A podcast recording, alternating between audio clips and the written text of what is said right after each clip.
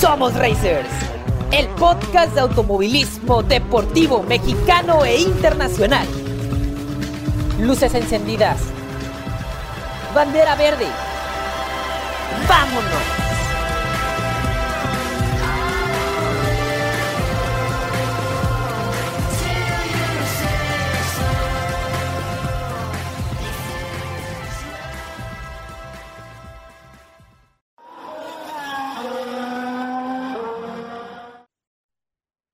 Hola, Racers. Bienvenidos a nuestro programa 99. Jesucristo. En mi vida pensé que yo haría 99 programas de un podcast que habla sobre automovilismo deportivo y estamos a un pasito de llegar a los 100 programas que al final de este programa les vamos a platicar más o menos de qué va a tratar el programa número 100 de Somos Racers, el podcast, pero pues eso va a ser el final.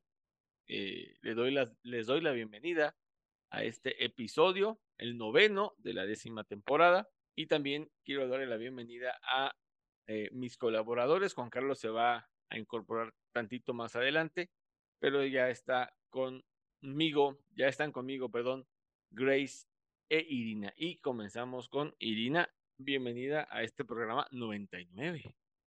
Muchas gracias, Alonso Racers. Un gustazo estar otra vez con ustedes, otro martes. Y pues 99, ya es un número considerable. Así que, como les dijo Alonso, quédense hasta el final para que vean qué, les tenemos preparado para el episodio 100. Así es, así es, Racers. Y también está con nosotros Grace desde Guadalajara. Hola Alonso, Irina, Racers, qué gustazo estar con ustedes otra semanita más en el programa número 99, la verdad que no lo esperaba, yo lo veía bastante lejos, pero bueno, ya estamos aquí casi llegando al 100. Quédense todo el programa que les va a encantar toda la información que les tenemos el día de hoy. Así es, Racers, y vamos a abrir el programa con esta charla que tuve con un piloto poblano. Él nació en Puebla, radica ahí en Puebla y también radica en Guadalajara. Quiero darle el crédito a Grace porque ella contactó a la gente, al agente o a la, perdón, a la agente de este piloto y pudimos concertar la entrevista y esa entrevista se la hice a Oscar Vega, el sábado, este reciente sábado, ahí en el Autódromo Hermanos Rodríguez, el mejor escenario imposible, en el marco del el IPRIX de la Ciudad de México de Fórmula E. Y bueno, fue muy amable, muy padre platicar con, con Oscar, una persona muy accesible, un piloto muy entusiasmado y eh, pues listo para los retos que va a enfrentar este año en una nueva categoría. Ya va, con esta van a ser siete ya las categorías que corre Oscar, un piloto muy versátil. Y bueno, no voy a, hablar más, voy a dejar que ustedes escuchen lo que Oscar Vega nos platicó el reciente sábado ahí en el hermano Rodríguez. Insisto, eso fue durante la carrera. Me tuve que perder la carrera porque estábamos eh, entrevistando a Oscar Vega, pero créanme, la plática es maravillosa y aquí se las dejo. Oscar, muchas gracias por aceptar nuestra invitación para entrevistarte y qué mejor que en el marco del IPRIX de la Ciudad de México de Fórmula E y en la Catedral del Automovilismo de nuestro país. Te doy la bienvenida al programa 99 de nuestro podcast. Casi 100, muchas gracias. Pues un honor estar aquí con ustedes. Ya tenía rato escuchando eh, de Somos Racers. Creo que es una excelente plataforma para promovernos a nosotros como pilotos y a los organizadores de carreras. Es un honor tenerte aquí, este, pues platicando conmigo. Gracias. El placer es nuestro, el placer es nuestro, Oscar.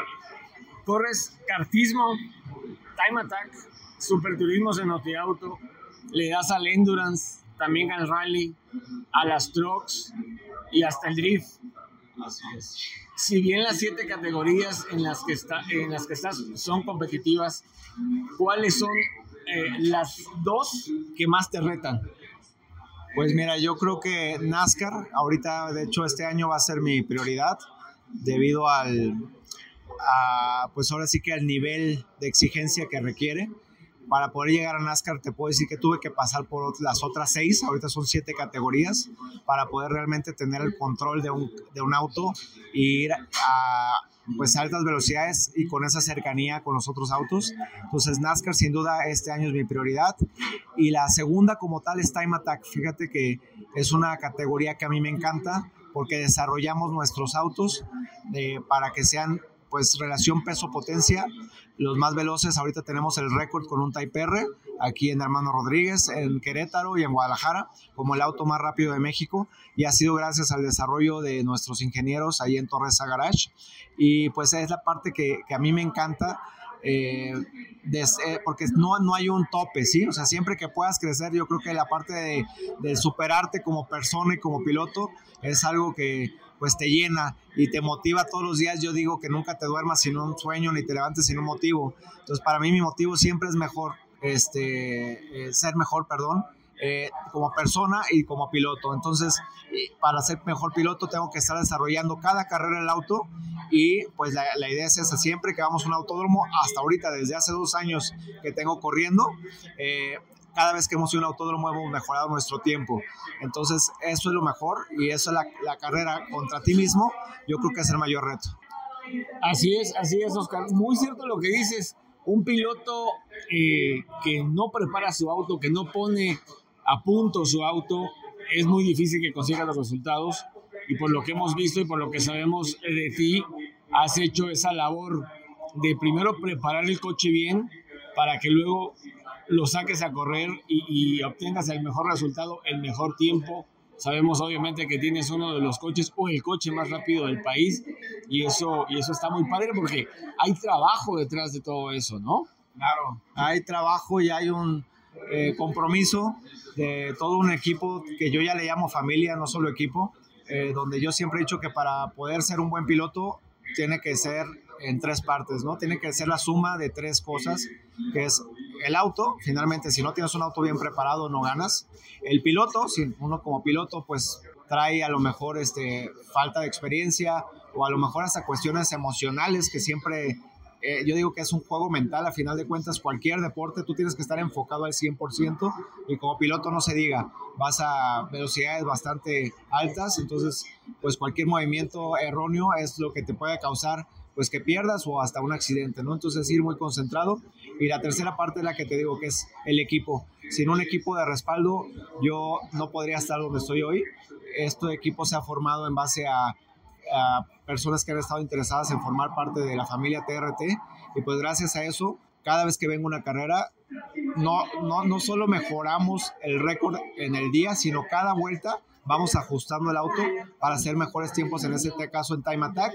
En NASCAR tenemos ya nuestra, nuestro jefe de taller ahí con Car Motion, eh, que le mandamos un, saludo al Che que ha confiado en mí eh, desde el año pasado para poder estar en esta categoría y siempre es el respaldo, es, es, es, y no solo el respaldo, es la motivación de tu equipo que cree en ti, que hizo todo un trabajo previo a la carrera para que ya nada más quede de ti el triunfo, ¿sabes? Entonces es, es un gran compromiso y por eso es que cada carrera yo les agradezco siempre a, a, toda mi familia, a todo mi equipo por, por llevarme a ese momento. O sea, yo hago mi trabajo, pero ellos finalmente son los que sostienen, sostienen esta copa siempre que se levanta.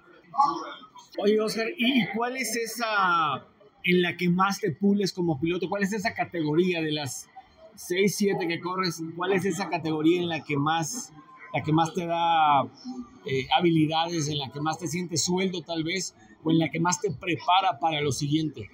Claro, mira, hay, dos categorías que, bueno, una no la mencioné, eh, que es el, simulador. Por ejemplo, yo el simulador es diario, ¿sí? y es algo que recomiendo a todos los que quieran ser pilotos o a los que ya lo son. Es como ir al gimnasio. No puedes dejar de ir un día. O sea, puedes descansar un día si quieres, dos, cuando mucho. De ayer más tienes que ir diario para ver progreso. Entonces el simulador es, eh, ya hay competencias también ahí creo que es la, la, vía más económica, se podría decir, porque tú puedes hacer un simulador desde un Xbox, un PlayStation con un volante, eh, no tiene que ser algo tan sofisticado. Y eso es lo que yo hago, además de karts. Los karts, miércoles y jueves estamos entrenando todas las semanas, eh, siempre cuando no haya una carrera este, esos días que por lo general pues nos permite practicar go-karts. Yo creo que es el siguiente paso. Después de los simuladores, ahí es donde te vas a afinar como piloto y también va a ser una categoría eh, o una forma económica de, de, poder hacerlo en todas las ciudades principales. Yo creo que hay go-karts y de verdad los invito a que, a que vayan, que chequen ahí los tiempos de los mejores. Es lo que yo empecé haciendo y llegando, pues ahora sí que acercándose a ellos, pidiéndoles sus consejos eh, puede ser yo creo que, un buen piloto en poco tiempo como lo he logrado yo, simplemente estando enfocado. Yo lo digo que el automovilismo, igual que cualquier deporte, como te digo, es como un videojuego. Entre más lo juegues, te haces más experto. Entonces, esos, esos, esos dos videojuegos, lo que son sim racing y lo que es eh, no lo deben de dejar. Y de ahí, pues a mí me gustó mucho, fíjate, lo que empecé haciendo fue drift. Drift es controlar un carro que va en descontrol, que va derrapando. Entonces, a mí como piloto eh, me ha ayudado muchísimo porque los que circuitean están acostumbrados a ir en línea recta o bueno, eh, que el carro no derrape. Cuando derrapan, normalmente sus pilotos quedan fuera. Entonces, es una categoría que, que estamos impulsando bastante, que está creciendo y la verdad es que también llama mucho la atención al público porque pues es muy emocionante el ver cómo hay autos que están a punto de chocar, derrapando y que el piloto tiene la habilidad de colocarlo y de maniobrarlo de forma correcta para hacer una gran exhibición. Entonces te podría decir que esas tres son mi semana de entrenamiento. De ahí en más, pues vamos para las siguientes eh, siete categorías en total.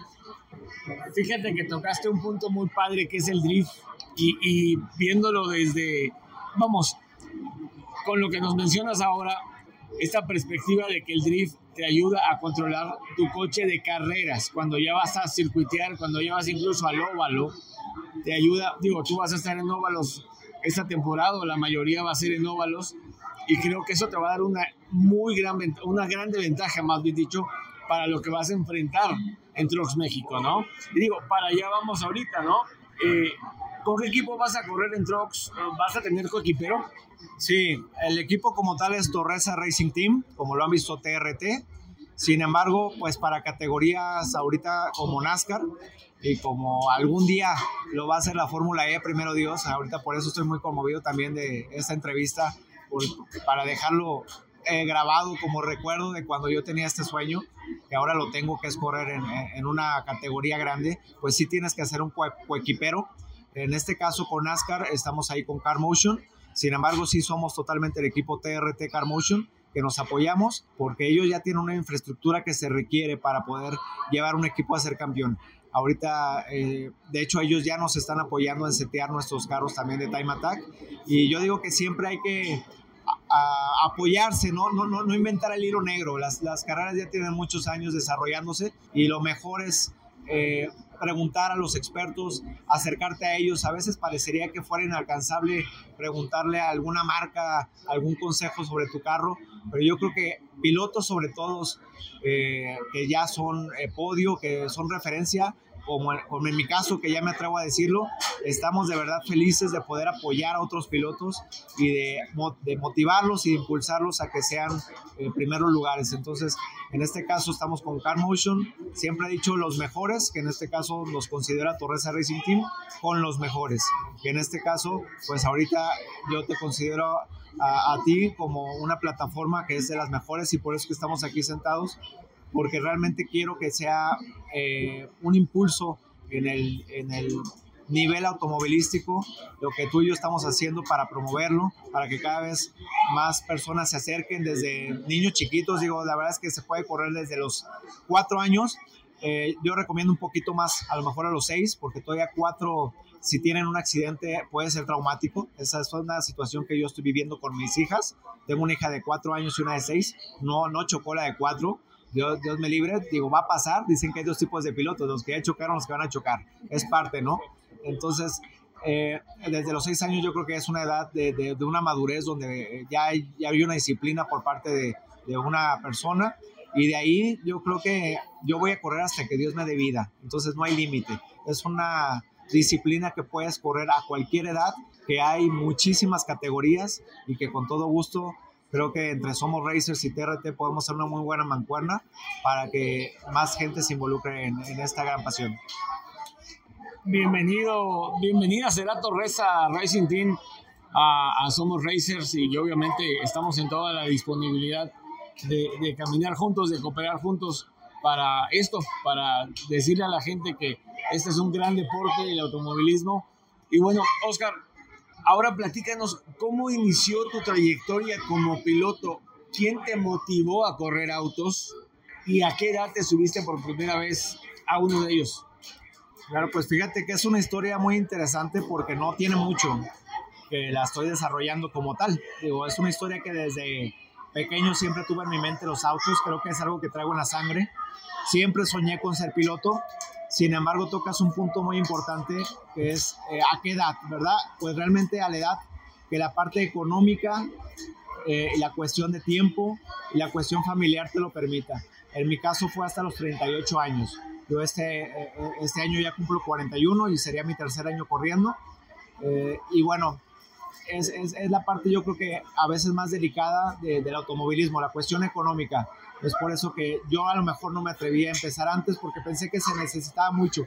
Y sí se necesita mucho si ya quieres subir a, categorías mayores. Pero como les dije con el simulador y con los karts, yo creo que es una buena plataforma para que empiecen. Y bueno, ya tengo dos años, empecé con el drift. Curiosamente, organizando yo un evento de drift porque yo no me creía ya capaz hace dos años de ser piloto. Entonces mi, mi idea fue impulsar a pilotos y empecé con los de drift, que son la mayoría de Guadalajara, Ahí le mando un saludo a Alex Barbas, organizador de MDC, Mexican Drift Championship, que bueno, ahí me ha apoyado bastante. Y yo eh, o como organizador hice una exhibición con mi auto eh, y me dijo él, oye, tú tienes manos, así que ya yo lo entiendo, en su momento no entendía, y ¿cómo sabes que tengo manos de piloto? O sea, dijo, yo creo que puede, puede ser muy bueno este, si empiezas a, a entrenar drift, él me empezó a enseñar drift y después más personas que me vieron me dijeron, oye, ¿por qué no circuiteas? Y, pues me recomendaron los go-karts y empecé a ir los go-karts y empecé a salir en las primeras posiciones y la gente de ahí me dijeron, oye, ¿por qué no empiezas en Time Attack? Así fue ese camino, ¿sabes? Entonces empiezo en Time Attack aquí con los Cobos, eh, con Ramón Osorio que nos apoya mucho en el, eh, en el autódromo y empiezo a hacer superturismo, ¿sabes? Entonces empiezo con, con, con superturismo de velocidad y luego me dicen, oye, ¿por qué no haces endurance? Y ya viéndome en endurance, el Che me dice, oye, ¿por qué no te subes a NASCAR? Entonces yo creo que fue la, la, eh, la motivación de muchas personas que me estuvieron observando en este camino que me hizo crecer y pues que de alguna forma eh, pues he llegado ya, ya lejos. Sin embargo, les puedo decir que ha, ha sido una parte fuerte, la económica. Por eso es que yo estoy ahorita eh, tratando de, de eh, buscar patrocinios, no solo para mí. Ya es una escudería, como te digo, ya TRT es una escudería donde ya, donde ya estoy entrenando a tres pilotos. Y yo mi sueño es ese, que los patrocinadores el día de mañana patrocinen a esos pilotos, ¿sí? O sea, que realmente aprovechen la plataforma que ahorita es el automovilismo, que gracias a Checo Pérez todavía tenemos automovilismo para rato y, y, es una plataforma donde cualquier, yo creo, empresario, cualquier empresa que quiera mostrar su marca, eh, somos una plataforma que realmente requerimos su apoyo por todos los gastos que hay y que con ustedes podemos crecer más. Entonces ya se han acercado algunos conmigo. Eh, yo también les digo a los pilotos, no se... Eh, crean la parte de que vas a poder correr con patrocinadores tan fácilmente. Es un camino, es un proceso. Yo llevo ya casi con este tres años y bueno, ya se van acercando algunas marcas, pero yo creo que nunca deben descuidar la escuela. Eso mensaje va para la gente, para los chavos que están todavía en la escuela. No dejen la escuela. El día de mañana van a tener un trabajo que si se, se, esfuerzan, que si trabajan duro, les va a permitir correr. Ya si alguien las apoya, les apoya, como en mi caso, va a ser un plus. Pero esto va junto con pegado. Debe haber un equilibrio en la vida, ¿no? Sigo, hay que trabajar para poder disfrutar. Y esto del automovilismo es un disfrute, es una carrera donde uno paga normalmente por correr, te paga con mucha felicidad y muchas historias que cada carrera se viven. Sin embargo, eh, pues es todo un proceso. Yo sí tengo este éxito ahorita, creo que fue porque la vida me tuvo que preparar 38 años para poder lograrlo. Entonces, no se desesperen. Sin embargo, si ustedes pueden empezar antes, créanme que es algo que yo sí cambiaría en mi vida. Hubiera empezado antes, a lo mejor con las categorías que te digo, eh, y en algún momento, si eres perseverante, todo se va a dar. Así es, así es, Oscar. Y, qué padre, o sea, digo, para iniciar en el automovilismo, la neta, no hay como en el amor, no hay edad. He entrevistado a pilotos que empezaron sus carreras a los 50 años y ya han ganado las 24 horas de México sin problema. He entrevistado a, bueno, en pista en este caso, a niños de 6 años que llegan a carreras. Créeme que la edad es lo de menos para empezar en este deporte, porque cuando la gasolina llama, cuando el ruido del motor llama, la edad es, es lo de menos. Oye, Oscar, pilotar distintos tipos de coches te hace un piloto multifuncional o un piloto completo? Yo creo que es algo que me, a mí me ha ayudado muchísimo el tener la experiencia en varias disciplinas. Es lo que te hace, a final de cuentas, que te prepares para una, que te digo que mi sueño es Fórmula E. Yo me estoy preparando para Fórmula E algún día, si Dios quiere. Y eh, a la hora de un superturismo, por ejemplo, que a mí me encantan las carreras de resistencia o de velocidad, simplemente en el hermano Rodríguez estuvimos 90 autos en diciembre. Entonces, a la hora que tienes 90 autos dando vueltas en un circuito, tienes que saber hacer de todo. No es nada más la vuelta más rápida, no nada más es saber driftear si es que alguien te dio un laminazo no es nada más pues, eh, pues saber agarrar el rebufo, por ejemplo, que es una parte esencial a la hora de, las carreras, ¿no? Son técnicas que a mí yo creo que me han hecho un piloto eh, multi, multifuncional, así digámosle, y, más completo cada vez. Entonces, definitivamente les, les recomiendo que se metan a varias categorías. Te puedo decir que, por ejemplo, yo empecé corriendo Fórmula 5 y fue una categoría que a mí no me gustó. ¿Por qué? Porque a mí ya a mi edad sí se me hizo una categoría riesgosa, donde los, el carro no tiene tantos controles y donde un golpe pues realmente puede resultar un accidente. Entonces, prueben, yo digo que no hay mejor forma de saber qué es lo que quieres en la vida que pues probando lo que no conoces, ¿sí? El día que prueba lo que no conoces, eh, este, en cuestión de automovilismo, va a llegar la que dices, de esta me enamoré, ¿sí? Y en mi caso, totalmente es eh, carreras de, de velocidad, eh, donde pues se busca la posición, en este caso Fórmula E, pues ya ahorita acaba de terminar la carrera. Y es un festejo que de verdad yo creo que toda la gente que estuvo presente y uno como piloto se lleva en el corazón y es algo que no tiene precio, tío, es algo que a mí se me enchina la piel cuando siento toda esta vibra y ahorita estoy viendo aquí en las pantallas junto contigo cómo está la gente festejando, que desafortunadamente ahorita no hay un piloto mexicano, si no imagínate la fiesta que sería este, corriendo, eh, pero seguramente hay mucha, mucha gente que sin importarle qué, piloto fue o qué escudería fue, está apasionada de, que esto esté creciendo. Gracias, y lo vuelvo a repetir a Checo Pérez, que puso la bandera este, verde para que más pilotos sigamos su ejemplo. Sin duda alguna, Oscar, y sí, digo, es un evento internacional que viene a nuestro país, es, un, es una categoría a la que le encanta venir a nuestro país y según lo platicamos con eh, Alberto Longo, que es el cofundador de la categoría, tenemos Fórmula 1 para rato aquí en México, Fórmula E, perdón, eh, aquí en México para rato. Y digo, no, no, no, no dejes de soñar, que a lo mejor tú puedes convertirte en ese piloto mexicano que necesita la Fórmula E para, para atraer a más, aún a más público. Digo, el autódromo está prácticamente lleno, eh, en las gradas habilitadas en este caso, y eso está, eso está padrísimo.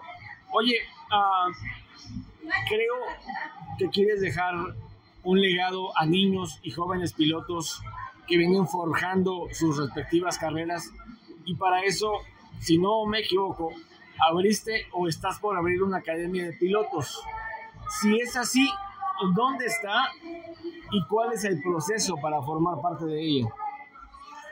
Muchas gracias, así es damos la primicia de que este año comenzamos con lo que es Torresa Racing School, que precisamente es una eh, plataforma, decirlo así, una escuela de automovilismo, donde vamos a seleccionar a, a los mejores pilotos para apoyarlos. Vamos a empezar, como te dije, con los simuladores y con los go-karts. Quienes tengan buenos resultados en ello van a poder ser parte ya de las categorías en las que yo corro y esa es, esa es la misión que tengo yo de vida. Si yo no corro y lo dejo ahora sí que como, eh, como una promesa, eh, ahorita aprovechando aquí la plataforma, si yo no corro en Fórmula E, alguno de mis pilotos lo va a hacer, ¿sabes? Entonces, eh, el sueño también se puede vivir a través de, de, de, de la gente que tú apoyas, que tú eh, confías en ellos, porque finalmente yo creo que así es como debe ser. Cuando alguien confía en ti, te vuelves invencible, ¿sabes? Entonces yo, gracias a Dios, cada vez confía más gente en mí. Yo también quiero confiar en esos chavos que tienen la... Y no los más chavos, digo, cualquier edad, lo platicamos y lo reafirmo. Cualquier persona quiere hacer una especie como de gran turismo, como de concurso y hacer nuestra selección de pilotos. Estamos nosotros ahorita en Guadalajara.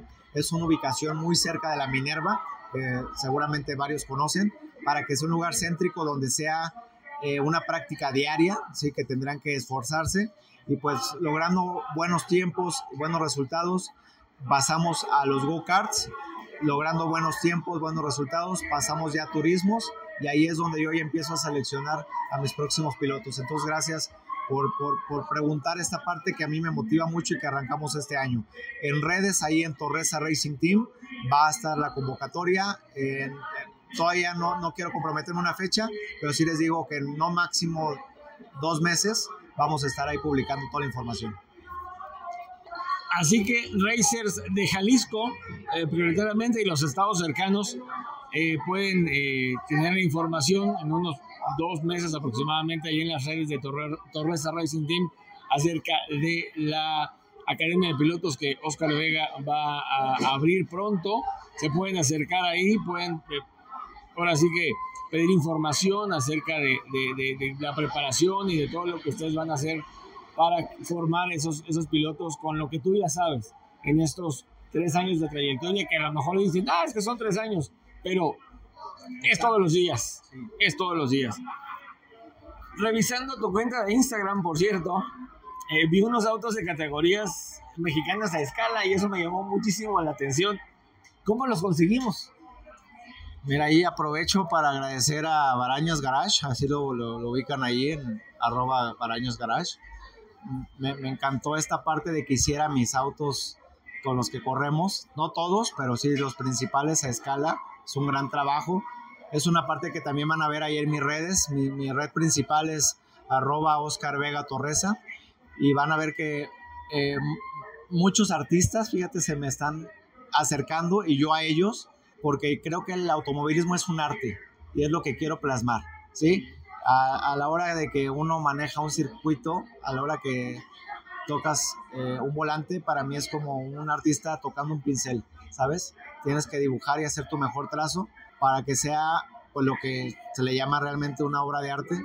Entonces, eh, cada vez eh, hay más apoyo por esa parte, más artistas involucrándose en el automovilismo. Yo me siento muy orgulloso de, tener, fíjate, NASCAR fue la primera camioneta o el primer vehículo, no sé si a nivel mundial, pero al menos fue nacional, que fue, eh, fue una, una camioneta corriendo con una obra de arte. Y te voy a decir que eso fue algo muy curioso, fue circunstancial. Yo choqué en una práctica previo a una carrera. Eh, finalmente mi equipo hizo un esfuerzo enorme para poder restablecer la camioneta y poder correr sin embargo, NASCAR me dijo, la, la camioneta tiene que estar pintada. Dije, como yo quiera. Y en ese momento pensé en un amigo artista de, de, ahí de, de, Querétaro, que se llama Anatos. Le mando un fuerte abrazo porque le dije, brother, necesito tu apoyo para que te vengas a intervenir mi camioneta y sea la primera camioneta de NASCAR rodando con una obra de arte tuya.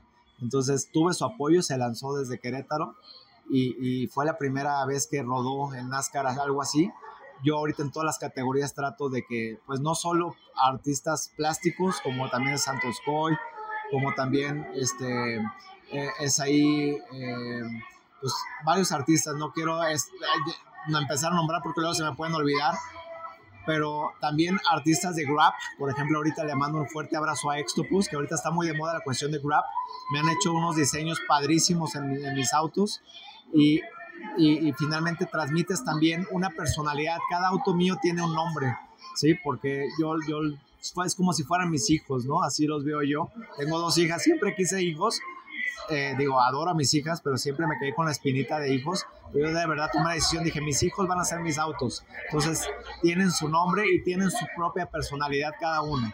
¿sí? Entonces, ya los ubican como tal. Entonces, todo este arte, ya sea directamente a mano, con graffiti, incluso algunos carros, o con rap, a mí me hace que, la, que, sea una escudería, yo creo que muy peculiar y que nos identifican. Entonces, gracias por también darme la oportunidad de agradecer a todos estos artistas que me han apoyado y que pues vamos a, combinar con Charlie Mayer también Auto Artwork, eh, una gran fiesta, ¿no? Cuando hay arte y hay automovilismo y hay pasión, la vamos a pasar bien, definitivamente. Qué genial, sí, sí me acuerdo de esa camioneta eh, eh, con el. era un, como un graffiti o algo por el estilo. Este, y llamó mucho la atención. De hecho, en la narración estaban diciendo: Ah, miren, va, corriendo una, una camioneta grafiteada, por ahí dijeron en la narración. Y mira, digo, no ubicaba en ese momento de quién se trataba, pero, pero eso está muy padre. Esa experiencia está maravillosa. Y hablando de Instagram y de redes sociales, ¿cómo te encontramos a ti, a Torreza, ahí en otras redes? Mira, yo soy como Oscar Vega Torreza, arroba Oscar Vega Torreza, así es eh, mi red principal. Y las que tengo secundarias, principalmente es arroba Torreza México, que es nuestro principal patrocinador, que es el negocio que yo fundé hace 10 años. Nos dedicamos a la venta y renta de plantas de luz, lo que es energía, cuando se les va una este, se les va la luz, nosotros llegamos con un remolque en menos de una hora a su domicilio y restablecemos la energía. O bien podemos instalarles una para su negocio, para su casa, para lo que necesiten. Es el negocio principal, Torreza México, y de ahí ya ha, nacido, digamos, los, los hijos de Torreza México, son Torreza Racing Team, que es nuestra escudería, Torreza Garage, que es el, es el taller, y ahorita la primicia que tenemos con Torreza Racing School. Son nuestras eh, cinco redes, digamos, que pueden seguir y ahí depende de lo que estén interesados, pues pueden encontrar información. Entonces, muchas gracias por darme la oportunidad de mencionar las redes. Instagram es lo que principalmente estoy manejando. Sin embargo, ahorita, pues ya gracias a ustedes nos estamos promocionando también en, YouTube, en Facebook, en otras plataformas.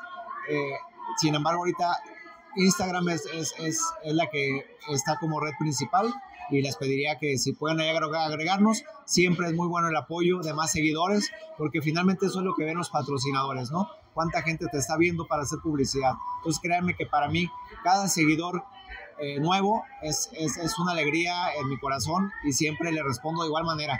¿Han hecho tiene los mismos seguidos que seguidores? Sí, porque yo creo que los dos buscamos lo mismo, ¿no? Yo busco que me sigan y ellos también para que finalmente tengamos una mayor visibilidad y podamos hacer mejores cosas cada día. Magnífico, Oscar. Pues nuevamente te agradezco por tu tiempo, por el espacio que nos regalaste aquí en, en, el marco de, esta, de este evento internacional que visita nuestro país, aquí en el Autódromo. Gracias también por recibirnos en esta, en esta suite eh, eh, que, que, estás ocupando. Eh, también por las facilidades que nos has dado, por tu trato, obviamente. Deseamos que te siga yendo fenomenal en todo lo que has planeado, en que todo se realice y que nos sigamos viendo en la pista. Con mucho gusto, de verdad fue una alegría enorme cuando sabía por parte de Araceli, mi novia, que es mi promotora, que ibas a, entrevistarme. Entonces yo estoy igualmente agradecido contigo y agradeciendo también a, nuestros patrocinadores y amigos. Esta suite donde estamos fue gracias a Luis Cobos, que es el organizador de Time Attack que es eh, la competencia de la vuelta al circuito al hermano Rodríguez más rápido. Eso es lo que se, califica.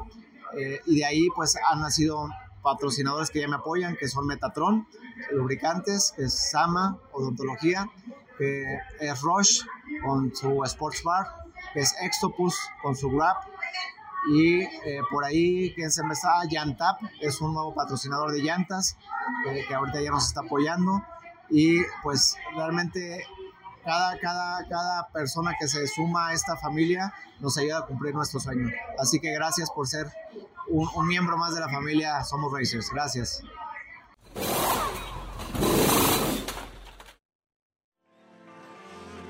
Fórmula E.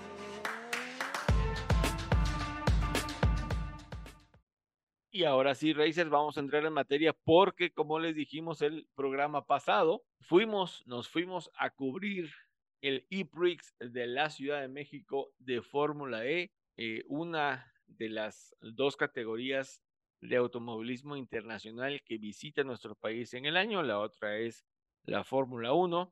Y bueno, Racers, el viernes llegamos pues más o menos temprano, desafortunadamente no, no pude yo estar en la conferencia de prensa que dio Alberto Longo, que es cofundador y jefe de campeonato, junto con Jeff Dodds, que es el CEO de la Fórmula E, y con Julia Pagé, que es la vicepresidenta de sustentabilidad de la categoría, pero sí pude presenciar la conferencia de prensa que eh, dieron Florian Modingler, que es el jefe de Porsche, James Barkley de Jaguar, al que yo considero el, el Toto Wolf de la Fórmula E, y Nicolás Maudit de Penske, que ellos estuvieron después de, esta conferencia con los directivos. Vamos, en, a resumidas cuentas, hablaron de la expectativa que tenían para el IPRIX de la Ciudad de México y de los trabajos que habían hecho durante la pretemporada para empezar ya a correr esta temporada ahí en la capital del país. Luego vinieron los pilotos, Jake Dennis, Sacha Fenestras y Nick Debris, que fue hasta cierto punto la sensación del fin de semana. Nick Debris, por todo lo que envolvía al neerlandés con el tema este de Red Bull y Alfa Tauri, de que lo corrieron y no sé qué. Desafortunadamente la prensa se enfocó en preguntarle el, el, motivo de la salida, ¿no? El verdadero motivo de la salida de Nick Debris de Alfa Tauri y, pues muy pocos le preguntaron lo que venía a hacer a México, de cómo se sentía de regresar a la Fórmula E. Yo quise entrevistarlo, pero ya llegué tarde al turno, digamos, de, la entrevista. Bueno, su representante, su agente de, prensa se lo tuvo que llevar porque tenía un compromiso con un patrocinador. Y pues yo no le quería preguntar eh, sobre lo de la Fórmula 1, sino su regreso a la Fórmula E. Recordemos que él es campeón de Fórmula E y bueno, eh, vamos, desafortunadamente la, la, prensa nacional sobre todo se enfocó en preguntarle a Nick que por qué eh, o cuál fue el verdadero motivo, el por cuál salió de Alfa Tauri, de Red Bull, la relación con, con eh, este cuate Helmut Marco, con Christian Horner, hasta con Checo, ¿no? pero en fin, él muy amable respondió todas las preguntas, pero sí se le vio incómodo ante la andanada de preguntas que se le hizo sobre lo que pasó en Fórmula 1, que bueno, creo que eso ya es parte de su pasado. Y ya terminando la conferencia en el Media Center, me moví hacia el llamado Corralito y ahí pude entrevistar a Jake Dennis, que es el vigente campeón mundial de la Fórmula E, así como a Sergio Sete Cámara, un amigo de Somos Racers, eh, que es piloto de ERT, un nuevo equipo del serial eléctrico. Bueno, que nada más cambió de nombre, antes se llamaba NIO 333 y ahora eh, lo absorbió un patrocinador chino muy, muy fuerte de la industria eléctrica. Y bueno, aquí les voy a dejar lo que ambos me comentaron. La primera entrevista es, con, es en inglés con Jake Dennis y después del audio les voy a resumir lo que me respondió. Hi, Jake. Jake, sorry. Uh, welcome to Mexico again. I Alonso for uh, Somos Racers. What do you plan to defend your World Championship title, knowing that this season the pressure will be higher and your rivals are not making it easy for you? uh, yeah, it's always difficult in your second year to try and win the championship. You know, you have a target on your back and people want to beat you more. Um, but I mean, at this stage of the championship right now, you know, race one, I just focus on myself and, and try and do the best possible job I can. Um, ultimately, we need to be competitive. That's the only thing what matters right now in this phase of the championship is that you're competitive. And whether we win the race or finish fifth, it doesn't really make too much difference. So uh, just try and get some points on the board would be cool. And um, yeah, start the championship off uh, then we can focus a bit more into Saudi. Okay, your mind is set for win again here in Mexico. Is a, a difficult work for you? I mean, I think we have the package to try and win the race. Uh, um, but ultimately we won't know until FP1 and FP2.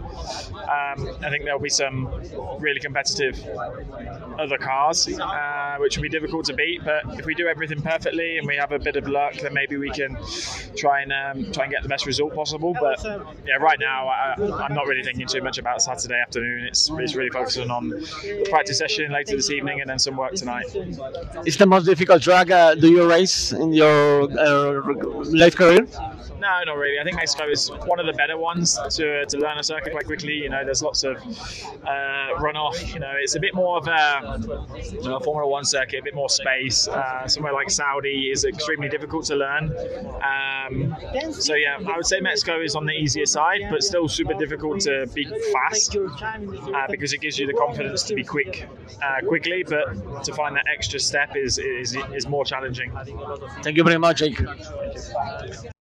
En pocas palabras, Denis me comentó, siempre es difícil iniciar una temporada como campeón, eres el rival a vencer, pero voy a enfocarme en mí mismo y hacer el mejor trabajo que pueda. Ciertamente hemos andado competitivos y el ganar o terminar tercero este fin de semana es lo de menos, aunque sí queremos obtener algunos puntos para no irnos con las manos vacías.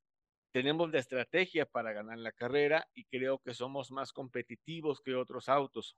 Va a estar difícil, pero creo que haciendo un trabajo perfecto podremos lograr algo. Aunque bueno, la concentración está puesta en las prácticas de hoy, o sea, del viernes, y de eso sacaremos datos para trabajarlos en la noche.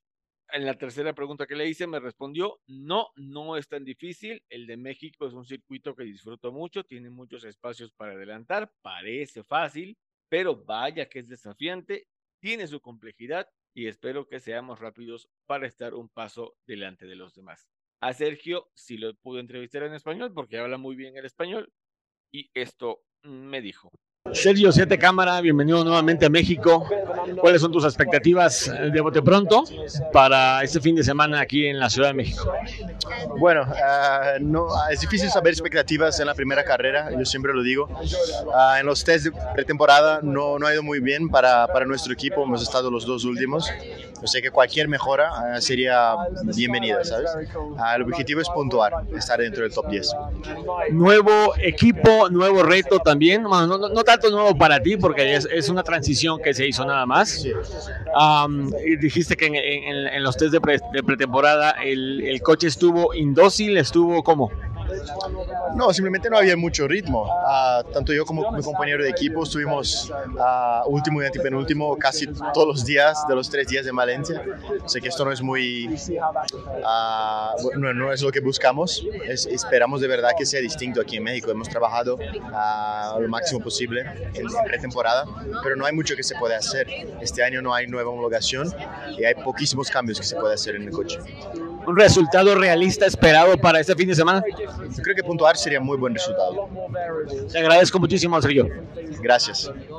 Más o menos a las 2.30 de la tarde se realizó el shakedown, en donde solo hubo un incidente con Sergio Sete Cámara, le eché la sal, Dios, que estrelló su ERT contra las barreras a la salida de la curva 18, allí en el Foro Sol. Dicho sea de paso, ese tramo tenía muy poco agarre eh, el viernes por la tarde y varios pilotos lo reportaron como resbaladizo. Eh, solamente Sergio fue el que se estrelló ahí, yo vi el, el choque, el, el, incidente, digamos. Ya andaba moviendo la grúa ahí los de Hyundai, pero no ameritó. Este, Sergio sacó el coche y se lo llevó. Pocos minutos después de las tres se llevó a cabo una filmación especial con el monoplaza Yen Beta, que posee el récord Guinness como el auto eléctrico de carreras más veloz del mundo y fue pilotado por el atleta más rápido del mundo, Usain Bolt. Sí, Racers, Usain Bolt se subió a un monoplaza de la Fórmula E. Eh, acuérdense que es multimedallista olímpico, perdón, y posee cuatro récords mundiales en 100, 200, 400 y 800 metros en atletismo.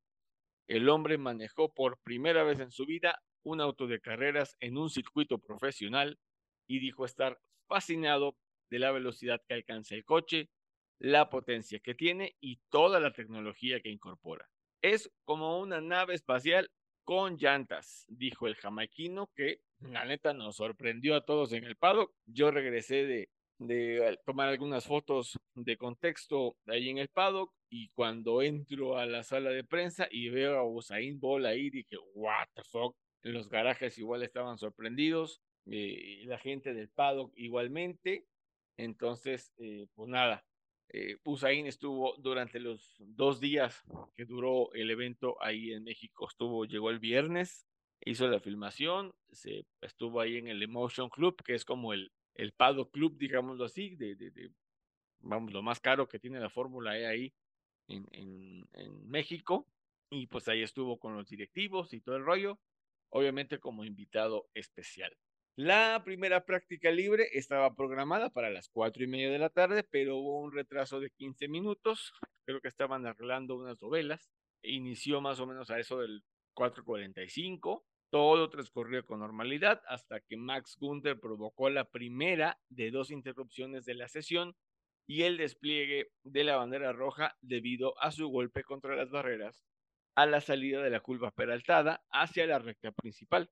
Minutos más tarde, Jake Hughes, que acababa de hacer la vuelta más rápida de la tanda, era víctima del brinquito de la curva 1 que lo mandó hacia las dovelas, prácticamente enterrando la nariz de su Neon McLaren ahí. La sesión volvió a estar bajo bandera roja y dirección de carrera decidió finalizar el entrenamiento con el mencionado Hughes a la cabeza de la clasificación.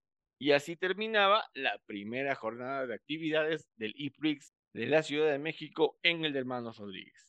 Para el Sabadirri, la cosa comenzó súper temprano. Su servidor llegó desde las 6:40 de la mañana para aquello de la instalación y las fotos del amanecer desde las tribunas, pero valió barriga porque la tarjeta de la memoria de la cámara estaba a full y pues nomás no pude hacerlo.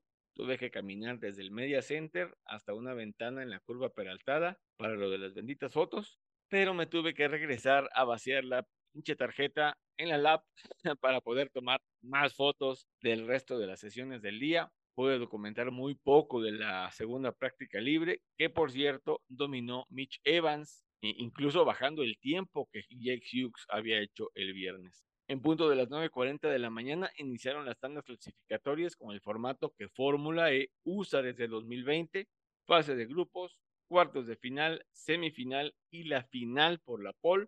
Y en ella se enfrentaron Pascal Belrain y Sebastián Buemi, imponiéndose el alemán y quedándose con la posición de privilegio para la carrera de ese mismo día más tarde. Terminada la quali, me acerqué a Alberto Longo, cofundador y jefe de campeonato de Fórmula E. Platicamos por unos minutos y esto me comentó. Amigos de Somos Racers, estamos con el señor Alberto Longo, cofundador de Fórmula E. Y el señor Alberto, ya hemos eh, platicado acerca de, del ambiente que se vive aquí en México, que es un ambiente único para Fórmula E, aparte de que es un circuito permanente, que vamos después de los pocos circuitos permanentes en los que corre Fórmula E durante el año. Pero eh, mi pregunta va dirigida a, se espera aún más gente para esta edición del IPRIX de la Ciudad de México y no tengo duda de que para las próximas ediciones será mucho público el que asista. Se ha pensado en Fórmula E que a partir de 2025 el hermano Rodríguez tenga una nueva configuración para que más gradas puedan abrirse y asista más gente al evento. Pues mira, la verdad es que a nivel técnico y a nivel Federación Internacional de Automovilismo, que son al final los que deciden cuál es el layout final de la pista, eh, no se está observando la posibilidad de ampliar la pista. Y el hecho porque eh, obviamente es una pista extremadamente larga si la usamos completa eh, y, la, verdad nosotros no creo que no nos aporte que nos aporte mucho. Nosotros nos gusta lo que tenemos, nos gusta tener una pista de 2.8 kilómetros que es sumamente técnica y eventualmente lo que sí se podría hacer es colocar otra grada, pero en la misma pista que estamos utilizando hasta ahora. Las modificaciones que se le harán a, la misma, que ya sabéis que en Forosol el año que viene pues, pues, se le va a hacer una, una, buena obra, eh, serán mínimas, no serán, no serán de, de longitud, ni, ni, utilizaremos la parte de la curva 2, 3, 4, 5 de, de Fórmula 1, nosotros seguiremos siempre haciendo este layout. Maravilloso.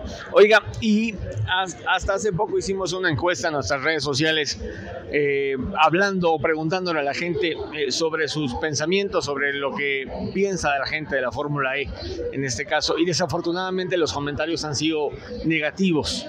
¿Sí? Al, considerar de que no es un deporte que tiene un, un, sonido como el de los coches a gasolina y todo este asunto, ¿qué le dice a esos fans o, qué, o qué les recomienda a esos fans que menosprecien, entre comillas, a la Fórmula E?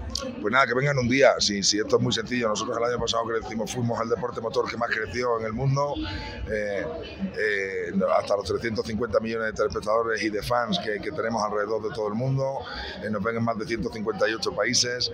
En definitiva, todos esos que, que hablan de, la falta de sonido y que hablan de, la falta de olor a gasolina, pues obviamente es gente que todavía probablemente desconozcan qué es lo que viene y que no, no es lo que viene ya porque es lo que está eh, las grandes fabricantes del mundo a día de hoy pues eh, han virado completamente a lo eléctrico y la movilidad es eléctrica, nos guste o no, la movilidad es eléctrica. Definitivamente em, eh, a todos esos que tienen sus dudas, pues quedan invitados formalmente a, a que vengan un día a, a, un evento de Fórmula E y que vean una competición como la que ponemos en, en, en, juicio todo, todas las carreras que hacemos, especialmente aquí en México. Cada año pues prácticamente gana un piloto distinto, gana un equipo distinto, hay mucha competitividad, hay muchísimo más adelantamiento que en cualquier otra prueba de, de ningún otro campeonato del mundo y en definitiva hay mucho más entretenimiento, así que to, todos invitados invitados todos, así es. Y una última pregunta, señor Longo. En una hipotética construcción de un circuito internacional que probablemente tenga una homologación de FIA y un grado 1 en Cancún, voltearía la Fórmula E para tener dos fechas en México, una aquí en la capital del país y otra en el Caribe mexicano? Nosotros no, nos debemos a, a nuestro principio que es ser globales y por ende no podemos tener dos carreras en el mismo país. Así que, que estaremos encantados de explorarlo, pero obviamente nos debemos a día de hoy a, a México, al CDMX, a, al hermano Rodríguez, que ha sido nuestra casa durante mucho tiempo y nos encantaría estar aquí por, por muchos, muchos años. Perfecto, muchísimas gracias por su tiempo, por sus palabras y bueno, le pido que nos regale un saludo a los amigos de Somos Racers. Nada, a todos los amigos de Somos Racers, un fuerte abrazo. Espero que estéis muchos por aquí hoy en el hermano Rodríguez y si no, pues el año que viene tenemos otra oportunidad para vernos. Fuerte abrazo a todos. Y pues no, no hubo rival para Pascal Delrain en la carrera del E-Prix de la Ciudad de México. El piloto Teutón siguió al pie de la letra la estrategia de su equipo y supo conservar la pole position durante toda la competencia para ser el primero en cruzar la línea de meta y ver la bandera a cuadros. Así, el del auto 94 consiguió la victoria, la quinta victoria, perdón, de su historia en Fórmula E. Lo crean o no, de todo el tiempo que lleva Pascal Belrain en Fórmula E, ha ganado solamente cinco veces. De esas cinco veces, tres fueron el año pasado. En segundo sitio llegó el piloto suizo Sebastián Buemi de Envision Racing. Pues por más que quiso, no pudo dar alcance al alemán de Porsche. La diferencia promedio entre ambos fue de dos segundos durante toda la carrera. El del coche 16 intentó acercarse a Belrain tras la única salida del safety car en la prueba, que ocasionó el golpe de Robin Frings. Otra vez Robin Frings se pegó en México pero ahora fue en la salida del Foro Sol. Pero bueno, y pues eh, Buemi nomás no pudo, la potencia del monoplaza alemán fue mayor a la del auto inglés. Nick Cassidy, que este año corre para Jaguar TCS, completó el podio tras poder rebasar a Max Gunther, faltando pocas vueltas para el final de la carrera. La batalla entre el neozelandés y el alemán estuvo muy interesante, pues buena parte de los intentos del primero por pasar al segundo se vieron frustrados. Aún así, el de eh, Jaguar no dejaba de presionar al de Maserati hasta que vio una oportunidad en el sector trabado del Foro Sol y ahí le dejó ir del coche para reclamar la tercera posición en la que terminó. Quise entrevistar a los tres ocupantes del podio, pero solo pude hacerlo con dos ya que apenas me desocupé de platicar con Oscar Vega, a quien acabamos de escuchar en la entrevista de este programa. Corrí en chinga para alcanzarlos en la conferencia de prensa, pero ya llegué a las entrevistas del Corralito. Y sí, pude platicar con Pascal y con Sebastián, primero y segundo lugar de la carrera. Casi se me escapó. Y bueno, aquí les dejo lo que Ben Ryan y Buemi dijeron para el microfonito de Somos Racers. Otra vez, las entrevistas fueron en inglés y al final de los audios les dejo en español lo que nos dijeron. Hi Pascal, uh, congrats by your victory. I am, Alonso from Summer Racers. My question is, um, there is no better way to start a season by the uh, winning. What is a triumph that the team planned, or do you simply follow the strategy to be the first to cross the finish line? Well, it's always the target to cross the finish line first. But um, yeah, we definitely had a plan, we had a strategy, and um, you know, but in the race there are always things which happen unexpected, like the safety car, etc. But I think we just had in general a good pace today. Um, especially because we couldn't save a lot of energy because I was leading the race for most of the time. Um, yeah, Wemi did a mistake once behind me, which opened the gap. From there on, the race was more controlled, but um, when he was a bit closer, uh, yeah, every lap was basically like a, a flat out push lap, trying to really improve my, my corner speeds more. And uh, yeah, very happy how, how the day was, especially how also the qualifying performance was. What do you feel uh, to win here in Mexico? yeah, it feels great because the fans are awesome. You know, in general, it always feels great to win a race, but it feels very special here in Mexico with all the fans, the podium, so many people there. You know, when the, when the fans are singing, "You are our Mexican brother," this is super special, and I just enjoy coming here. I enjoy the, the atmosphere. It's always a, a good track for us, and um, yeah, looking forward to next year already. Last question: Exceed your expectation the car this year? Uh, no, because I know how much work we put into that to be competitive, and um, yeah, it was a clean weekend. It was it was super close. I mean, I almost I almost didn't make it into the duels, and just half of a tenth or a tenth would have put me P1 or out of the duels. So it is very close. We know the Jaguars, especially, they are very strong because there were four Jaguar cars in the top seven in the qualifying. So we need to keep uh, pushing hard and we need to keep, um, yeah, improving. And um, yeah, then let's see. Thank you very much. Pascal Belrain, siempre tenemos en mente ser los primeros en cruzar la meta. Ese es siempre el plan y, y para eso trabajamos en la estrategia pero en cualquier carrera todo puede pasar, como aquí que tuvimos un safety car, pero supimos mantener el ritmo y ahorrar bastante energía para poder ampliar la ventaja contra nuestros perseguidores. Siento que fuimos más rápidos en las curvas y eso también nos permitió estar adelante. Estoy muy contento por lo que logramos hoy en clasificación y por supuesto en la carrera. A la segunda pregunta que le hice, me respondió es genial ganar aquí, los fans son increíbles, siempre es bueno ganar una carrera, pero hacerlo aquí en México es muy especial por la atmósfera, ver a muchísima gente en el podio y que me estén cantando, Pascal, hermano, ya eres mexicano. No sé si lo escucharon en la transmisión, pero algo así le dijeron. Además, es una grandiosa pista. Y a la tercera pregunta, eh, me dijo, de momento no, si bien me ayudó a obtener la victoria y hacer una carrera limpia, aún hay mucho, para, mucho por hacer. Los Jaguars vienen fuertes también y tenemos que darles lucha para lograr los objetivos de esta temporada. Hi, Sebastian. I am Alonso Perez from Somos Racers. Thank you for your time. Thank you. Welcome to Mexico again. My question is uh, Do you think it was a difficult race and that you could have gotten a better result? Yeah, I mean, I've been I've been trying my best. Obviously, it's true that uh, yeah, we can always do better. But at the end, I think uh, Pascal has done an amazing job. They were fast, reliable, and uh, I'm happy with this P2. It's a good start to the season. I know that they were under investigation at some point, so I thought, you know what, I'm going to try to bring it home and get the points. What do you prefer, permanent circuits or urban circuits? I think urban circuits or, or like here, it's a good mix. It's a great place. Thank you very much, Sebastian. Las respuestas de Buemi en español fueron las siguientes. Siguientes. Estuve corriendo lo mejor que pude, aunque reconozco que pude haberlo hecho mejor. Pascal estuvo con un gran ritmo, hizo un gran trabajo. Estoy contento con el segundo lugar, es una buena forma de empezar la temporada. Sé que hay una investigación sobre Pascal ahora y ojalá nos favorezca para aumentar los puntos que obtuvimos hoy. Paréntesis, esa investigación duró cuatro horas y, todo terminó en una reprimenda para Pascal Berren. Resulta que eh, al parecer había Porsche infringido un reglamento, perdón, un, ¿cómo les explico?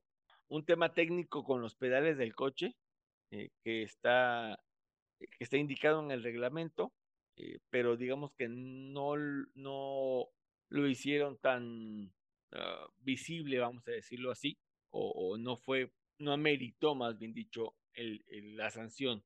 Y bueno, se investigó, vamos en la inspección técnica que se hace al final de cada carrera, eh, checaron el tema de los pedales y no, este, no avanzó y Pascal Berrein se quedó con la victoria, ¿no? Y le preguntamos en la, eh, en la segunda pregunta, ahora sí, este, que si, ¿qué prefiere los circuitos urbanos o los circuitos permanentes? Y él me contestó, prefiero los circuitos urbanos, pero la combinación que tiene México es muy buena.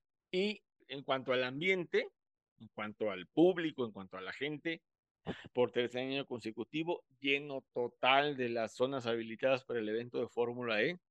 Este, se calcula que asistieron unas 43 mil personas solamente el sábado, mismas que se dieron cita desde las 7 de la mañana en los accesos del autódromo. Yo iba llegando, eran 6.30, 6.40 y había gente formada para entrar a la, a la segunda práctica libre a las 7 y media de la mañana. Eh, se echaron la segunda práctica, las tandas clasificatorias y la carrera que inició más o menos como a las 2 de la tarde con 5 minutos. Eh, había familias enteras, en grupos de amigos, niños, jóvenes, adultos mayores, personas discapacitadas. Eh, mucha gente se pudo ver ahí en, en el autódromo disfrutando no solo de las actividades en pista, sino de las que hubo en el paddock y en demás zonas del autódromo eh, dicho sea de paso, Fórmula E es la única categoría avalada por FIA que permite el ingreso del público en general a áreas exclusivas para tener mayor cercanía con, eh, con los pilotos, con los personajes que asistieron. Algo que tiene Fórmula E y que a mí me encanta es que eh, trabaja mucho o se preocupa mucho, se ocupa mucho, más bien dicho, en la, en la experiencia del fan no solamente ofrece el espectáculo deportivo o la competencia deportiva, sino que le permite al, público, a la gente que asiste, eh, interactuar con patrocinadores, interactuar junto con los pilotos. Por ejemplo, la firma de autógrafos es en el paddock. Habilitan una, un área, sientan a los pilotos y, y van pasando ordenadamente, hacen una super fila para que pase la gente y les sirven pósters, gorras, playeras, e incluso los pilotos estuvieron regalando uh, souvenirs de sus equipos y eso está muy padre. Eso me encanta de Fórmula E porque permite que eh, el, el, público no solamente vaya a ver la carrera, sino que vaya a un concierto, que vea un performance circense, que vea eh, un robot que, le cambia la llanta a un coche de calle. O sea, toda esa parte el stand que puso Nissan México este año se voló la barda. Un stand padrísimo, al igual que, al, igual que el de Porsche. Pero el, el, de Nissan fue el que más llamó la atención. La gente hacía fila enorme para entrar al, al stand. Al final les daban una bolsita con un termito de estos de plástico y una gorra del equipo. O sea, una gorra del equipo de Sascha Fenestras y de Oliver Rowland eh, creo que estuvieron ahí, bueno, no creo, estuvieron ahí Sacha Fenestras y Oliver Rowland el viernes atendiendo a invitados especiales. En fin, eh, el ambiente que, que crea Fórmula E alrededor del evento se preocupa, o perdón, se ocupa, como les digo, mucho por, por el público que asiste, por el fan que asiste, y o sea, créanme, es, es, es padrísimo, es padrísimo lo que hace, y obviamente el ambiente y la gente estuvo a la altura del evento, supo comportarse, no hubo temas de madrazos como luego en Fórmula 1. Sí, hubo los borrachos impertinentes que, vamos, que simple y sencillamente los lobos estos de Ocesa los sacaban y la policía también. Sí me tocó ver borrachines eh, tirados ahí en la explanada del autódromo cuando yo ya salí de, ahí del recinto este, ya para regresarme a mi casa. Y ya la gente estaba eh, pues entre peda y no sé qué más. Y obviamente estaba el concierto de Sofía Reyes, que fue eh, lo que cerró el, el evento de Fórmula E como tal. En fin, afortunadamente no hubo tanto pinche influencer, bendito Dios, porque no saben de Fórmula E los chamacos. Entonces no fueron los influencers a la Fórmula E, fueron como dos, dos o tres que en la vida los había visto y ni sé quién carajo es, pero bendito Dios, no, no estuvo el de Pongamos a prueba, no estuvo Alex Escalera, no estuvo La Salma, no estuvo la otra mona que no sabe de lo que habla, porque obviamente no saben de automovilismo de Fórmula E, menosprecian una categoría padrísima como es la Fórmula E, y en fin, eh, pero bueno, qué, bien le hacen al espectáculo que no estén ese, ese tipo de personajes en, en, un evento tan maravilloso como esta Fórmula E. Y en fin, Racers, ya están los boletos del, del 2025 a la venta y cuestan 180 pesos. En preventa cuestan, perdón, en venta ya, cuestan 180 pesos. Pueden ustedes, pueden ustedes adquirirlo vía Ticketmaster. Les va a salir al final como en 230 pesos, una cosa así. Pero por 230 pesos pueden acceder a cualquier grada del autódromo y se pueden meter al pado. Así se los pongo. Entonces, vayan. Que es, que, es que suenan como licuadoras, es que suenan como máquinas de afeitar, es que suenan como aspiradoras. Vayan a un evento, vayan a ver la carrera, vayan a, vivir la experiencia.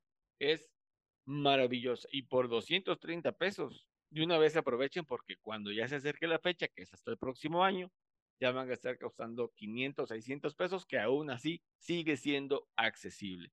Ya la suite y el Emotion Club y todo eso tiene otro costo, obviamente mucho más elevado, pero para nosotros los mortales, pagar 230 pesos por ir a un evento internacional de automovilismo y que aparte te ofrezca conciertos, te regalan agua, no te la venden, te regalan el agua, te regalan el agua. Hay unos stands de hidratación donde si ya, ya caminaste un buen y tienes sed y no traes lana, puedes y te dan tu cajita de agua, ahí eh, esa te la terminas y como Fórmula E cuida también mucho el tema de la ecología, hay unos botes especiales para que deposites ahí tus botes de agua que ya te tomaste y se, y se recicla.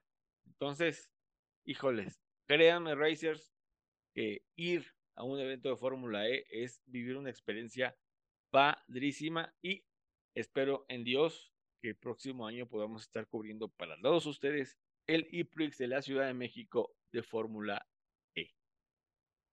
Y pues mientras trabajábamos en la cobertura de Fórmula E el sábado, pues nos enteramos del fallecimiento de un entrañable personaje e incansable promotor del automovilismo deportivo mexicano, les hablo del arquitecto Manuel Medina Ortiz, mejor conocido como eh, Chacho Medina. Y no solo promovió el deporte motor nacional, también hizo destacados aportes al ambiente racing en nuestro país. Fue jefe del rebaque F1 Team, el único equipo mexicano que ha habido en Fórmula 1, y donde corría Héctor Alonso Rebaque, que fue el cuarto piloto mexicano en subirse a un monoplaza de la máxima categoría. Fue también asistente oficial de cronometraje de los grandes premios que se disputaron en nuestro país de 1965 a 1970.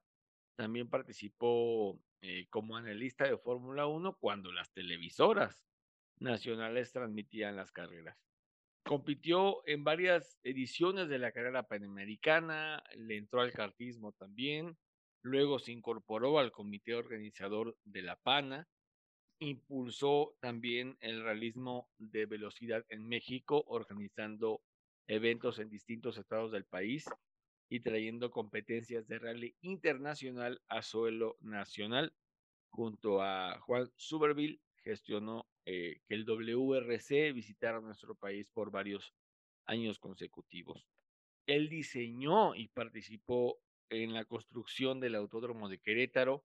El trazado que hoy conocemos es autoría de él. y formó parte del proyecto del Ecocentro Expositor que alberga el circuito. Tuvimos también la oportunidad de entrevistar al arquitecto en un evento de Copa Noti Auto que hubo en Querétaro en 2022, si no mal recuerdo.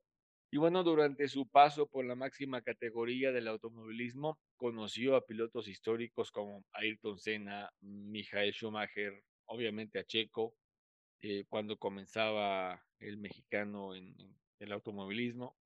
Eh, también convivió con los hermanos Rodríguez y con Moisés Solana, de los cuales tiene recuerdos, eh, pues casco, tiene el casco de Pedro Rodríguez y más memorabilia de, de Ricardo, también de Moisés, de Nanán, que eran muy amigos, Nanán Solana, hermano de Moisés.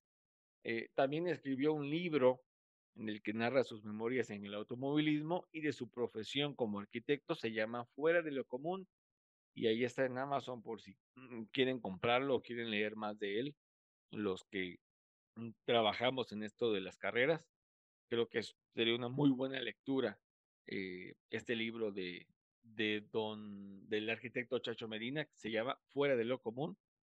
Y bueno, el mismo sábado se realizó el velorio del arquitecto en una funeraria al sur de la Ciudad de México. Aquí en Somos Racers reiteramos nuestras condolencias y nuestro pésame a sus familiares, amigos y a la comunidad racing de nuestro país. Descanse en paz el arquitecto Manuel Chacho Medina.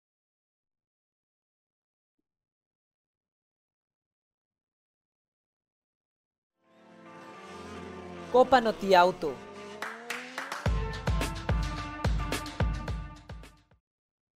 Y ahora vámonos a hablar de automovilismo mexicano porque ya empiezan las categorías.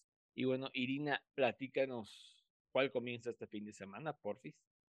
Así es, Alonso Racers, la actividad de las categorías mexicanas comienza a reactivarse este fin de semana con la vuelta a las pistas de la Copa Noti Auto que estará disputando la primera fecha de su temporada 14, nada más y nada menos que en el Autódromo Hermanos Rodríguez, la casa de Copa Auto. El viernes 19 se llevará a cabo el ya tradicional Winter Test, en el que solo estarán participando autos y pilotos de la Vintage Pro Series, OpenGT, Time Attack, Rush México, Fórmula Ford, Fórmula V y Fórmula 1800, así como un serial denominado Turismos Libre, ese mismo día, tanto Vintage Pro Series, OpenGT y las fórmulas 4B y 1800 tendrán prácticas y clasificaciones con sus dos respectivas carreras. Rush tendrá prácticas y su clasificación y Time Attack solo prácticas. Estas actividades se realizarán desde las 9 de la mañana hasta las 6 de la tarde. Para el sábado, vaya que tendremos harta carrera, ya que entran en acción tres de los seriales estelares de Noti Auto, Super Turismo Live, Copa 1.8 y Copa TC 2000, que durante la jornada tendrán sus prácticas libres, sus clasificaciones y sus carreras en los formatos que ya conocemos. Super Turismo Live, dos hits de 30 minutos cada uno. Copa, Copa 1.8 también tendrá dos carreras de media hora y recordemos que a partir de este año ya corre como serial independiente y Copa TC 2000 con su carrera de 70 minutos. Rush México también tendrá sus dos hits ese día, cada uno de 25 minutos. Para esta primera fecha de la temporada, Copa Noti Auto decidió retar a los pilotos con una nueva configuración del trazado del hermano Rodríguez, una muy similar a la que vimos el reciente fin de semana en Fórmula E, pero que se usará toda la recta principal de la pista, tendrá una horquilla en la llamada sección del estadio se respetan las heces, pero se incorpora la chicana de Fórmula E y el triple curvón en el Foro Sol, con la salida hacia la peraltada. Ninguno de los pilotos de Notiauto ha corrido antes este trazado, así que se auguran carreras muy interesantes para este fin de semana. Los boletos siguen a la venta en Ticketmaster, así que aún pueden comprarlos para ir a ver las carreras el sábado en vivo. Y como es mejor que se disfrute todo el automovilismo en vivo, pues traten de conseguir sus boletos. Si no, pueden ir al, otro, al autódromo. En el canal de YouTube Noti Auto Racing podrán ver la transmisión en tiempo real y completamente gratis. A través de nuestras redes sociales también podrán enterarse de los resultados, tanto del viernes como del sábado. Así que estén muy atentos ahí también para que estén informados de todo lo que pasa en la primera fecha de la temporada 14 de Copa Noti Auto. Mexicanos en el extranjero. Y ahora Grace nos va a hablar de un mexicano que tendrá participación en el extranjero. A ver, Grace, cuéntanos. Gracias, Irina. Y pues así es, Racers. Les voy a platicar sobre este mexicano que está bastante eh, sobresaliendo en, en, el extranjero. Y bueno, iniciando su camino de manera formal dentro del WRC, el piloto mexicano Alejandro Mauro se reporta listo para enfrentar su primer compromiso dentro de la máxima categoría del rally en el mundo el Rally Monte Carlo del 25 al 28 de enero. Alejandro, que durante el 2023 se proclamó campeón de rallies en Cataluña, España, y obtuvo el subcampeonato de Rally NACAM aquí en nuestro país. Llega muy entusiasmado a iniciar este nuevo reto dentro de su carrera deportiva, el cual espera consagrar con una buena actuación y sobre todo con un gran resultado.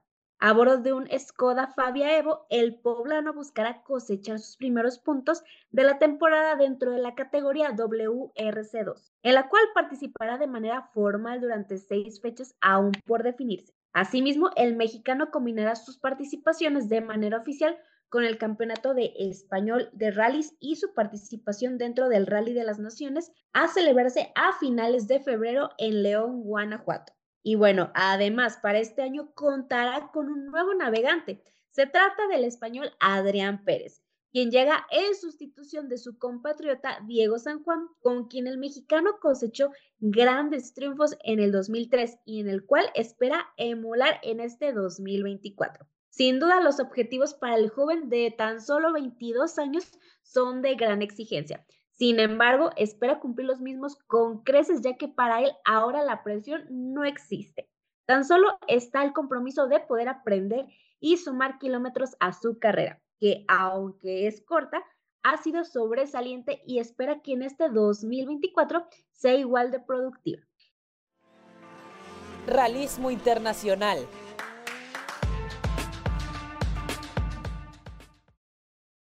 Hola Racers, así es, la octava etapa del Rally Dakar 2024 se llevó a cabo, la especial que va de Alduadimi a Hale, cubriendo 678 kilómetros, tuvo como ganador a Matías Ekstrom, seguido de Stefan Pet Peter Hansel, ambos pilotos de Audi, y vaya que este equipo le ha salido todo muy bien ya que a esto le sumamos el cuarto puesto del señorón Carlos Sainz, que se mantiene en el liderato con casi 25 minutos de ventaja sobre Sebastián Loeb, quien en esta etapa, vaya que se ha equivocado, él y su copiloto Fabián Lurkin se han perdido por alrededor de 12 minutos durante eh, esta competencia y le han regalado una ventaja importante al señor Sainz de cara a la victoria final de la competición. Vamos viendo cómo quedaron los resultados para esta octava etapa que se acaba de terminar. Matías eh, Ekstrom quedó en primer lugar con un tiempo total de 3 horas con 7 minutos y 32 minutos. Peter Hansel quedó en segundo lugar ah, con 3 minutos con 44 segundos ah, de diferencia, al igual muy cerrado ahí con Chicherit eh, que tiene igual 3 minutos con 44 segundos. El señor Carlos Sainz quedó en, eh, en cuarto lugar a 5 minutos con 44 segundos, seguido de Quintero eh, también en, en quinto. de Mebius en sexto y Morales, Lucas Morales en séptimo. Aquí aguas porque estos dos pilotos también están ahí a la casa de los primeros lugares. Dumas en octavo, de Villiers en noveno y en décimo lugar Sebastián Loeb con Federico Lurkin. Como dijimos, han quedado a 11 minutos con 40 segundos atrás de la punta y en la general, pues bueno, Carlos Sainz, como lo dijimos, se mantiene con un tiempo total de 33 horas, 29 minutos y 10 segundos y a 24 segundos con 40, 24 minutos con 47 segundos se encuentra Sebastián Loeb. En segundo lugar, Lucas Morales y su copiloto Armand Monleón en tercer lugar, a una hora con cinco minutos. En cuarto lugar, a Gilamiud de Mebius, espero haberlo pronunciado bien, con Javier Panzeri como copiloto del equipo Overdrive Racing. Están en cuarto lugar a una hora con 34 minutos. Y en quinto lugar, Giniel de Villiers del equipo Toyota Gazoo Racing. Pues bueno, está a, eh, a una hora con 45 minutos en quinto lugar en la tabla general. Y bueno, pues aquí la gran decepción, pues ha sido el campeón vigente Nasser Al-Tiyat, quien pues de plano ya está fuera de toda posibilidad debido a los enormes problemas mecánicos a los que se ha enfrentado durante la competencia y pues bueno, básicamente ha estado ya literalmente descartado para pelear por una victoria en esta edición del 2024. Y ahora nos vamos a las motos, pues donde los hermanos argentinos Kevin y Lucio Benavides han dado una bonita sorpresa el día de hoy al lograr el 1-2 en esta etapa. Eh, Kevin Benavides del equipo Red Bull KTM ha quedado primero y Luciano del equipo Husqvarna en segundo respectivamente. El norteamericano Ricky Brabeck y el piloto de Botswana Ross Branch han quedado en séptimo y octavo y con estos resultados estos dos pilotos se mantienen en primero y en segundo en la clasificación general, una que está demasiado apretada entre esos dos pilotos, ya que la diferencia no llega ni al minuto, separado por solo 42 segundos entre eh, Brabeck y En tercer lugar de la general se encuentra el chileno José Ignacio Cornejo, quien lo sigue cuatro minutos por detrás, y el francés Adrien Van Beren en cuarto con una diferencia de 11 minutos y 58 segundos con respecto a la punta. Los dos hermanos argentinos, bueno, de los dos hermanos argentinos, Kevin es el más cercano quien se encuentra en este momento en quinto a poco más de 20 minutos. Nada para nadie en las categorías estelares del, en las categorías estelares del Dakar 2024 hasta el momento, pero sin lugar a dudas la categoría, digo, la competencia no ha decepcionado, muy interesante, muy competitiva como cada año. Y bueno, pues no todo es emoción y alegría en el Dakar una vez más, este evento que es súper exigente y duro para los competidores ha dejado una pérdida muy sensible para el deporte motor. Pues bueno, uno, por otra vez en la categoría de motos, que es casi siempre la más afectada. Ahora con el fallecimiento del piloto español Carlos Falcón, Carlos Falcón, Carles Falcón, eh, quien es un piloto catalán que tenía 45 años y que tuvo un accidente muy fuerte durante la segunda etapa. Había estado en coma inducido desde el pasado 7 de enero, pero pues desafortunadamente el daño neurológico fue muy grave después de un paro cardíaco que tuvo a consecuencia del accidente. Esto de acuerdo al informe de los médicos que lo atendieron. Falcón se ha convertido en el participante número 74 que ha fallecido en esta icónica competición desde 1979, eh, que fue el año de su primera edición, y que a lo largo de las 46 ediciones que se han disputado, pues ha dejado este trágico saldo. No todos los decesos han sido en competición, hay que aclarar, ha habido muchos circunstanciales. Eh, que son igualmente trágicos y dolorosos, como lo han sido personas atropelladas durante la carrera, hubo por ahí un accidente muy fuerte donde se desplomó un helicóptero en 1986 que dejó un saldo de cinco personas fallecidas. Lastimosamente, desde el año 2020 hasta este año en curso, se han presentado decesos en esta competición. Ah, en 2020 con la muerte del piloto Paulo Goncalves, eh, que tuvo un accidente en la séptima etapa de ese año. Eh, también en ese mismo año 2020, Edwin Straver fallece, pero él fallece después de acabar la competencia. Todo esto a consecuencias de un accidente que tuvo en la penúltima prueba, donde tuvo una lesión muy fuerte en la columna.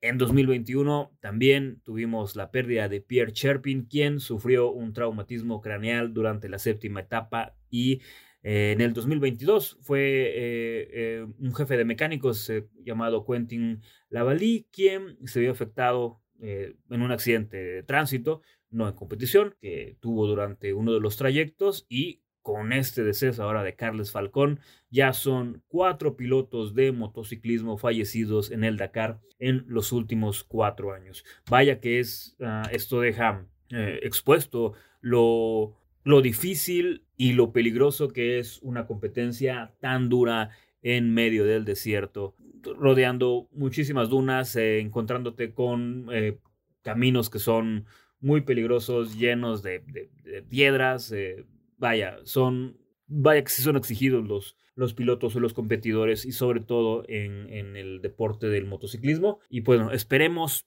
que en lo que resta de la competición y que en las futuras competiciones pues vaya, no haya ese tipo de, situaciones. Es difícil, es una competencia que tiene esa tradición. Ya hemos visto las estadísticas, 74 muertes, pues no son, no son pocas. Y esperemos que pasen un buen tiempo. Desde, el 2020, creo que habían pasado cinco años desde 2015 que no se tuvo eh, un saldo eh, lamentable, pues esperemos que pasen unos 10, 15 y si, y si fuera que nunca más hubiera una muerte en el Dakar. Pero bueno, eh, quienes conocen eh, este, el deporte motor saben que es parte, es parte de los riesgos y pues nuestro sentido pésame para la familia del piloto español y pues bueno, por lo pronto aquí en Somos Racers les seguiremos eh, informando conforme se va desarrollando la competición de este año y quédense con nosotros Racers cada semana para seguir teniendo información. Muchas gracias. Y bueno, pues este programa 99 pues ya se acabó.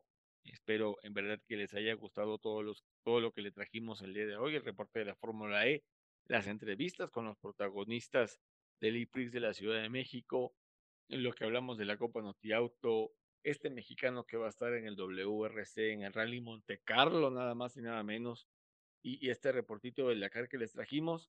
En verdad, Espero que les haya gustado el contenido de esta de este martes, de esta semana, más bien dicho. Y como les dije al principio del programa, para nuestro programa 100 estamos preparando algo muy especial. Es hasta cierto punto sorpresa, pero les adelanto que vamos a tener a casi todos nuestros entrevistados ah, que hemos tenido durante la vida que lleva este programa. Van a estar con nosotros o vamos, los invitamos a estar con nosotros. Muchos ya nos han dicho que sí, otros están por confirmarnos y espero que eh, puedan estar con nosotros en este programa especial. Es todo lo que les puedo adelantar, ¿verdad? No vamos a tener un entrevistado especial. Queríamos nosotros entrevistar a Checo o a Pato, pero pues, desafortunadamente no se pudo. Pero sí queremos eh, entregarles a ustedes ese programa 100 en el que, en que, perdón, en el que les haremos otro anuncio eh, importante, muy especial. Y bueno, espérenlo porque el próximo martes, si Dios lo permite, vamos a estar eh, hablando del programa. vamos, vamos a estar celebrando, vamos a estar llegando ya eh, al programa número 100 de Somos Racers, el podcast. Así que, pues, esto se termina por hoy. Racers, les agradezco muchísimo el que se hayan quedado hasta que se terminó. Y también le agradezco a mis colaboradores el que, que me hayan acompañado esta, esta, esta semana, este martes. Y pues chicos, vámonos, vámonos eh, despidiendo. Comenzamos con las damas. Grace, vámonos. Alonso, Irina, Juan, Racers, muchísimas gracias por acompañarnos el día de hoy. Y pues bueno, nos escuchamos la siguiente semana. También agradezco a Juan Carlos, el que se ha incorporado al programa, obviamente. También por tus aportes, Juan. Muchas gracias. Así es, Racer. Muchas gracias a ustedes por acompañarnos en otro programa más de aquí. Somos Racers y como siempre, pues compártanos y es un placer escucharnos como cada semana. Irina, gracias también a ti por eh, la información que nos trajiste esta semana. Gracias, Alonso. Grace, Juan, pues como siempre, un gustazo estar con todos ustedes, Racers. Gracias por quedarse en este episodio 99 y pues sigan disfrutando de este podcast tanto como nosotros. De este podcast en el que amamos y priorizamos el, automovilismo deportivo mexicano. Una vez más, gracias. Compártanos en sus redes sociales, díganles a otros eh, apasionados por el automovilismo y a quienes van empezando a conocer este deporte, que nos busquen en Facebook, en Instagram, en TikTok, en eh. Ah, en Twitter, ahí también tenemos información sobre automovilismo deportivo y obviamente que escuchen este podcast eh, en el que hablamos de, de deporte motor mexicano primeramente y también internacional. Gracias, Tracers, una vez más por habernos escuchado y ya saben, les mandamos un abrazo de Piguan para todos ustedes.